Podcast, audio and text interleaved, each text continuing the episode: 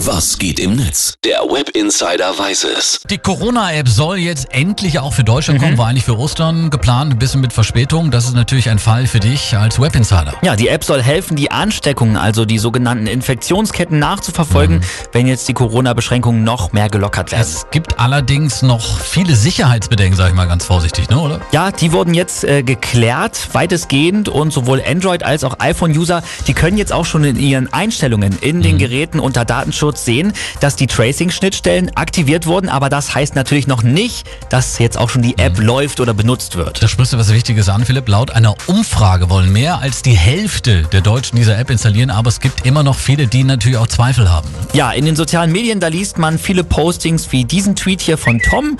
Der schreibt, wer die Corona-App runterlebt, der, äh, runterlädt, der hat die Kontrolle über sein Leben verloren. Wie kann man sich nur freiwillig vom Staat ausspionieren lassen? Das ist Stasi 2.0. Jeder wird unter Generalverdacht gestellt. Stasi 2.0 für dich persönlich ein bisschen übertrieben, aber die Angst kann man schon ein bisschen verstehen. Immerhin werden ja, also ganz grob erklärt, von der App Daten gesammelt und dann weitergegeben. Ja, stimmt. Dazu habe ich aber auch noch Postings wie zum Beispiel diesen hier von It's Peer 13 gefunden. Der schreibt, Deutsche wollen auf Facebook wissen, welcher Nussriegel sie wären, fragen Alexa jeden Scheiß, lassen ihren Schlaf tracken, posten ihre Joggingstrecke, aber bei der Corona-App, da sind sie auf einmal alle Datenschutzexperten und wollen sich nicht überwachen. Guter Einwand. Viele Experten, Philipp, sagen voraus, dass auch wenn die App sicher ist, sie am Ende floppen wird. Warum? In Australien läuft die Corona-App schon seit vier Wochen. Da wurde aber bisher erst ein Neuinfizierter mit ausgemacht.